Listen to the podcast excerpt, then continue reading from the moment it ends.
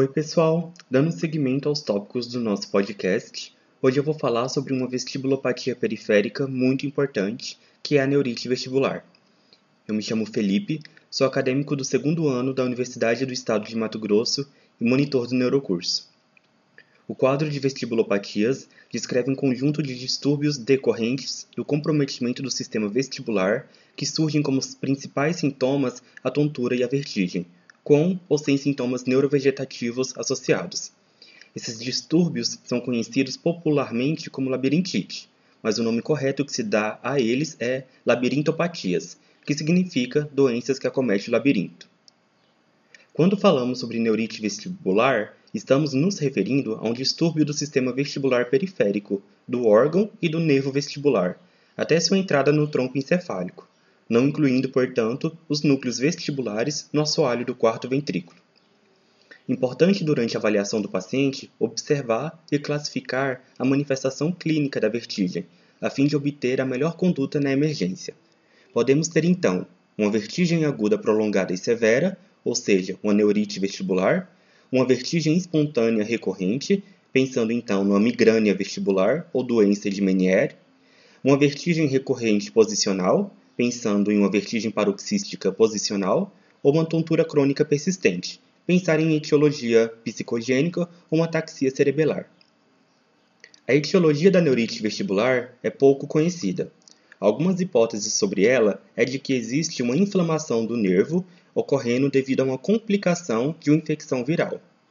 Isso se deve ao fato de que, em geral, neurite vestibular está acompanhada de quadros de infecções respiratórias, como resfriados e sinusite.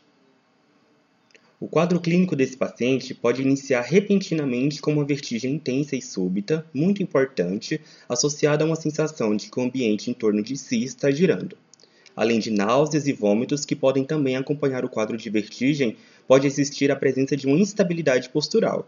O paciente vai ter queixa de que não consegue levantar, sentar, se locomover. Ao exame neurológico, o paciente pode apresentar nistagmo lento e não possui sintomas ou queixas audiológicas. Ademais, além de ser um quadro agudo, pode ainda perdurar por muitas horas e depois essa recuperação vai ser lenta e gradual.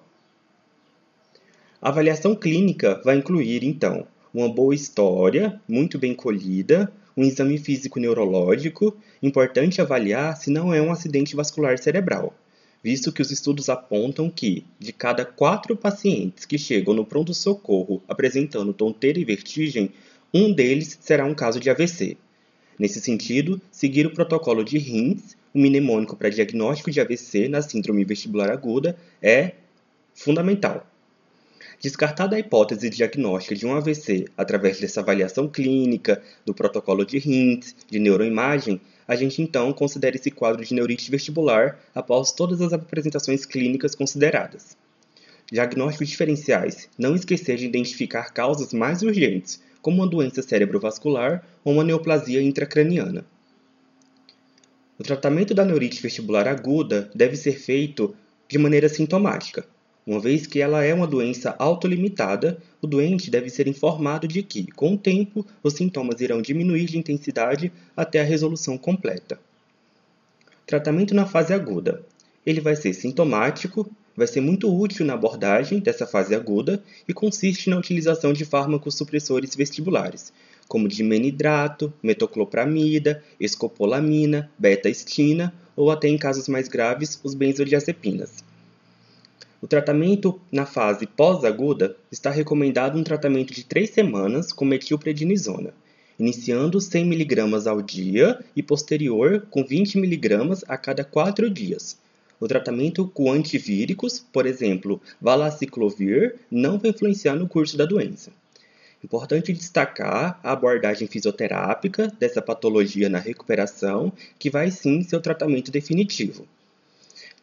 Importante também dizer que medicamentos chamados de inibidores vestibulares, quando usados de maneira prolongada, pode atrapalhar essa recalibragem do sistema do labirinto, como Dramin, Meclin e Plasil.